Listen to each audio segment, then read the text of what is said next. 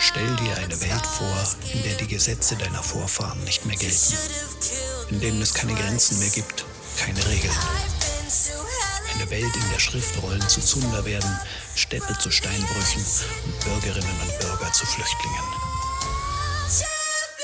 Eine Welt, in der das Recht der Stärke zählt und in einer Zeit, in der die Legenden großer Helden entstehen. Willkommen in der Welt von Cornicula und Abetonia. Willkommen zu Flug der Krähen, Legenden einer Erzählerin.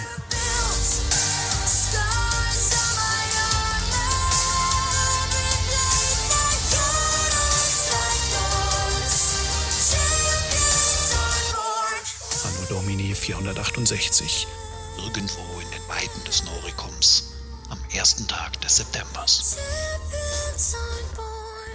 Bis zum Sonnenuntergang gab es noch einen weiteren Halt und wir bekamen noch einmal einen Trug Wasser von unseren Führern. Als die Dämmerung begann, bogen wir in einen ausgewaschenen Hohlweg ein, der für die beutebeladenen Wägen gerade breit genug war. Wir liefen mindestens zwei oder drei Meilen durch dichten Wald und spätestens jetzt musste ich mir eingestehen, dass ich nicht die geringste Orientierung mehr hatte. Es wurde spürbar kühler und ich war nun wieder froh um die struppige Pferdedecke. Bald war es so dunkel, dass wir immer häufiger über Wurzeln und Äste am Boden stolperten und die ganze Seilschaft mehrfach aus ihrem gleichmäßigen Trott geriet. Wir gelangten zu einer kleinen Lichtung. Dort war der erste der Wägen schon quer über den Weg postiert worden. Auch der Wagen vor uns schickte sich an, kehrt zu machen, um den Weg hinter uns abzusperren. Einer der Reiter löste das Seil, mit dem wir an dem Gefährt festgemacht waren, und zog uns zur Mitte der kleinen Freifläche. Nun sah ich auch zum ersten Mal die gefangenen Frauen, die ebenfalls von einem Wächter dorthin geführt wurden, wo zwei weitere gerade damit begonnen hatten, Holz für ein Feuer zu stapeln.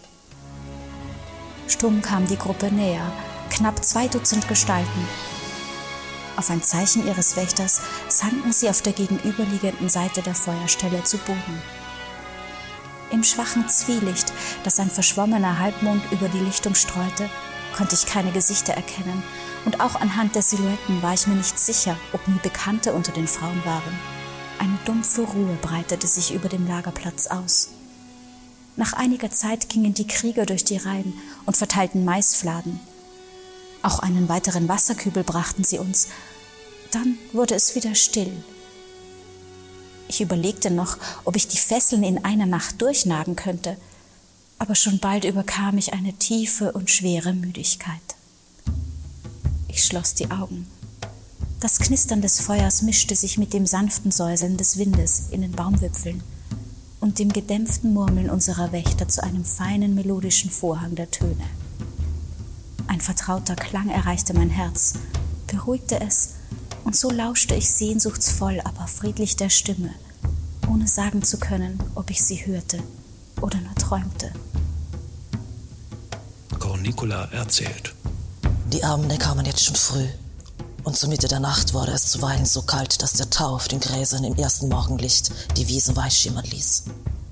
Trigenius zog die wollene Decke dichter um seine Schultern. Ein Feuer zu entzünden wollte er nicht riskieren.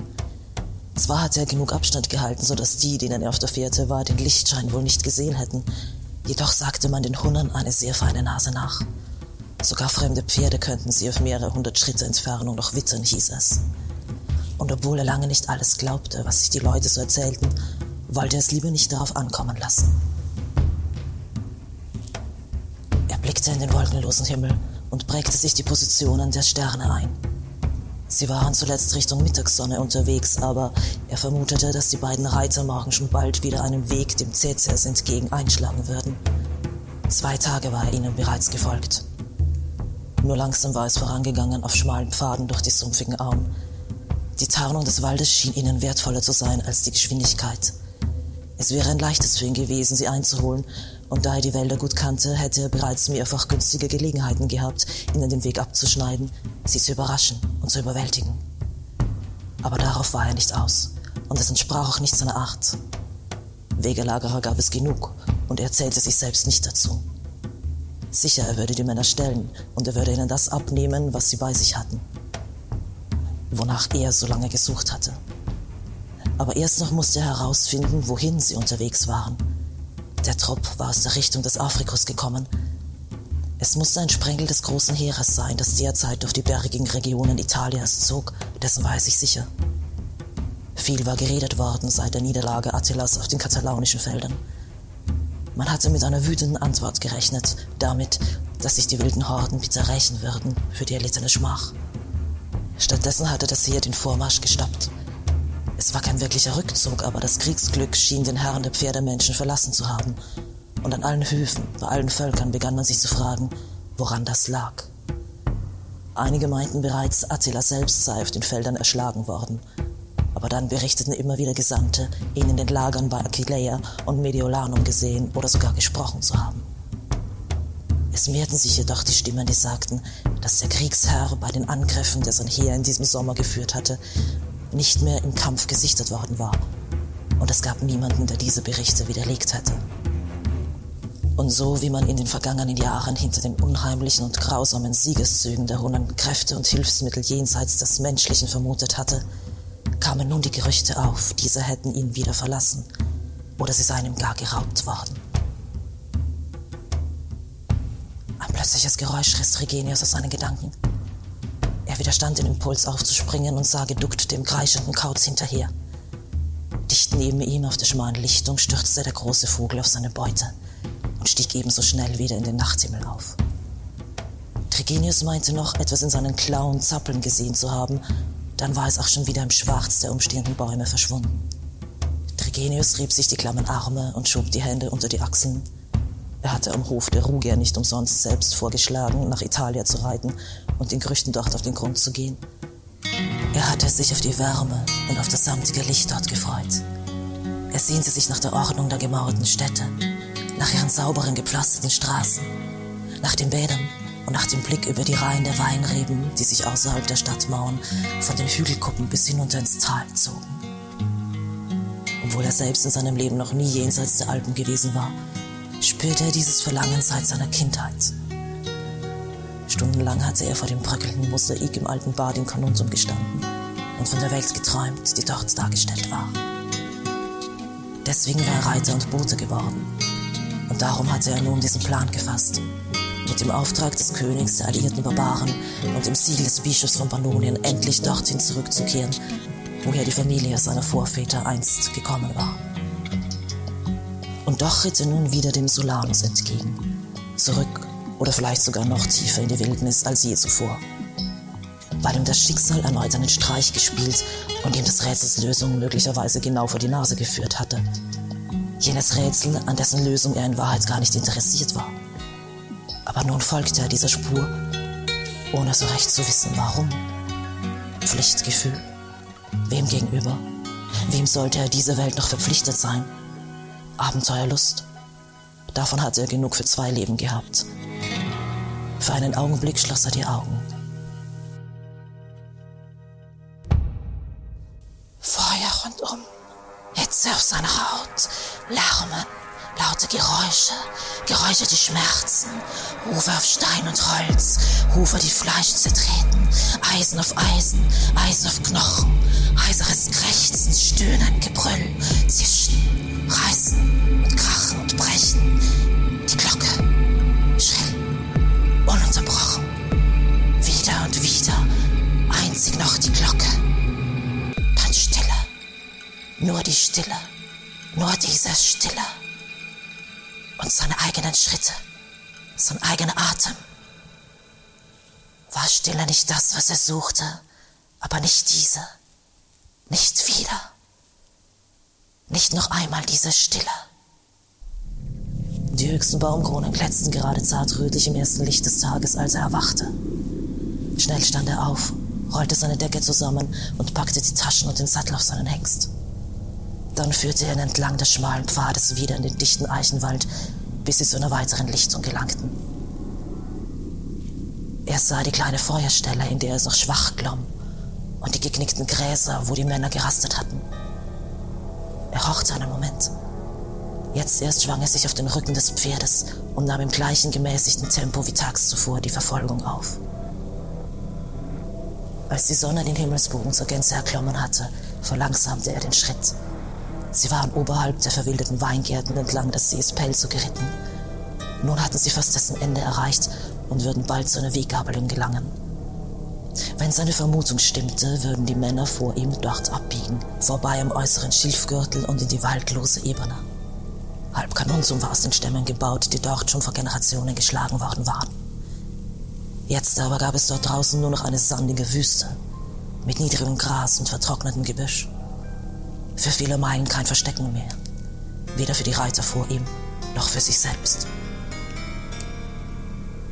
Schon bevor er aus dem Schatten der Bäume trat, konnte er die feine Säule Staub erkennen, die kaum eine Meile vor ihm aus der Senke aufstieg. Ihrer Tarnung beraubt hatten die Reiter ihr Tempo verschärft. In schnellem Galopp flogen sie über die Steppe. Dirgenius stieg aus dem Sattel und gönnte Mars und sich selbst eine Pause.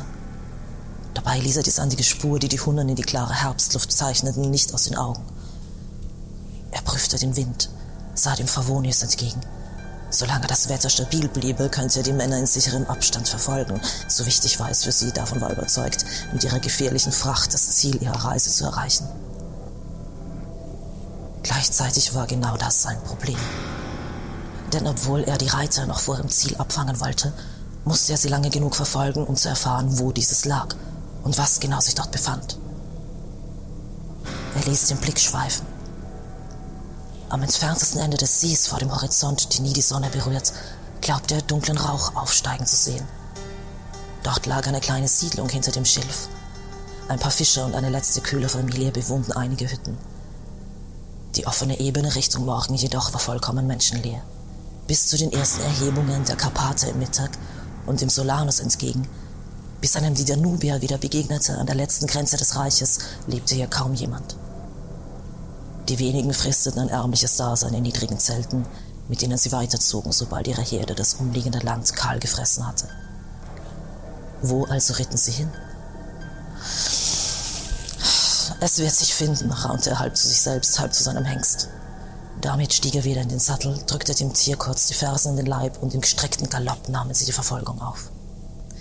Wie eine Katze ein Seilende jagt, so folgten sie der Staubsäule vor dem Horizont. Immer wenn Tregenius das Gefühl hatte, dass sich der Sand in der Luft langsamer bewegte oder zum Stillstand kam und verschwand, drosselte er selbst das Tempo oder blieb ebenfalls stehen. Bewegte sich der graubraune Schatten wieder schneller, so trieb auch er Mars zur Eile an, um den Abstand nicht zu groß werden zu lassen.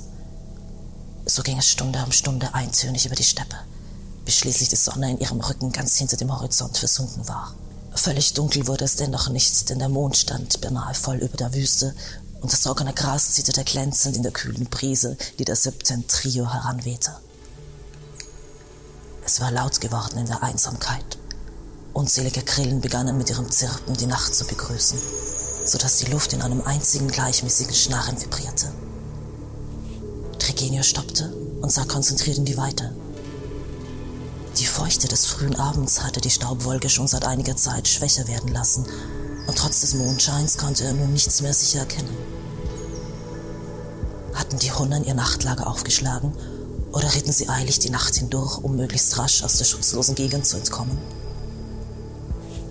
Gerade als er sich entschlossen hatte, langsam und vorsichtig weiterzugehen, fiel ihm ein winziger, matter Lichtschein am Horizont auf. Sie hatten also doch angehalten und sogar ein Feuer entzündet. Offenbar fürchteten sie hier nicht mehr entdeckt zu werden, was auch bedeutete, dass sie ihn immer noch nicht bemerkt hatten. Das soll auch so bleiben, dachte er bei sich und sah sich um. Nur einige Schritte entfernt erkannte er die Umrisse einiger niedriger Büsche. Er stieg ab und führte sein Pferd dorthin. Er nahm in den Sattel ab und auf ein Zeichen ließ sich das Tier zu Boden gleiten und begann auf den eingezogenen Beinen ruhend gemächlich die wenigen feuchten Grashalme um sich herum auszurupfen. Tregenius legte den Sattel dicht neben die vertrockneten Gewächse. Er lehnte sich mit dem Rücken daran, den Blick Richtung Morgen gewandt. Aus zehn Schritten Entfernung waren Reiter und Pferd nun kaum noch von dem Gestrüpp der Steppe zu unterscheiden. Es war nur ein leises Schnauben, das Mars von sich gab, aber sein Herr war dennoch sofort hellwach. Der Mond hatte den Himmel schon lange verlassen, aber noch kündete nur das Verblassen der Dunkelheit vom nahenden Sonnenaufgang. Etwas rührte sich am Horizont. Ein Flimmern im ersten Licht. Tregenius erkannte die Staubwolke, die breiter war als jene, der sie im Vortag gefolgt waren. Sein Hengst war längst wieder auf allen Vieren, unruhig. Er spitzte die Ohren. Auch Tregenius lauschte kurz. Dann sprang er auf, warf seinem Pferd den Sattel und die Taschen auf den Rücken, griff seine Waffen und schon waren sie in schnellem Galopp unterwegs. Solanus wehte kräftig am frühen Morgen. Kein Hindernis stand ihm im Weg, kein Baum, kein Mauerwerk. Jedes Geräusch trug er weit über die Ebene. Und so oft hatte Tregenius den Klang von Schwertern, Äxten und Schildern, die aufeinander krachen, gehört, um mich selbst auf dieser Entfernung sofort zu erkennen, dass das Nachtlager der zwei Hunden überfallen wurde.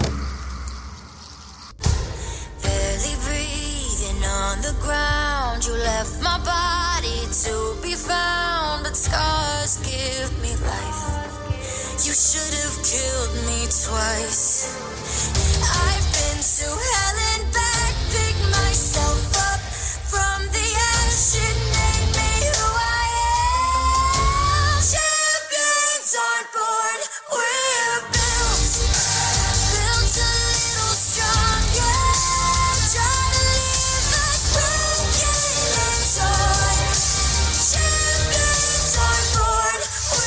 Flug der Krähen. Legenden einer Erzählerin. Der Histofiction-Podcast mit Ingeborg Mamlerer als Cornicula und Alexandra Kloder-Karner als Avitonia. Buchregie und Produktion Daniel Karanzon.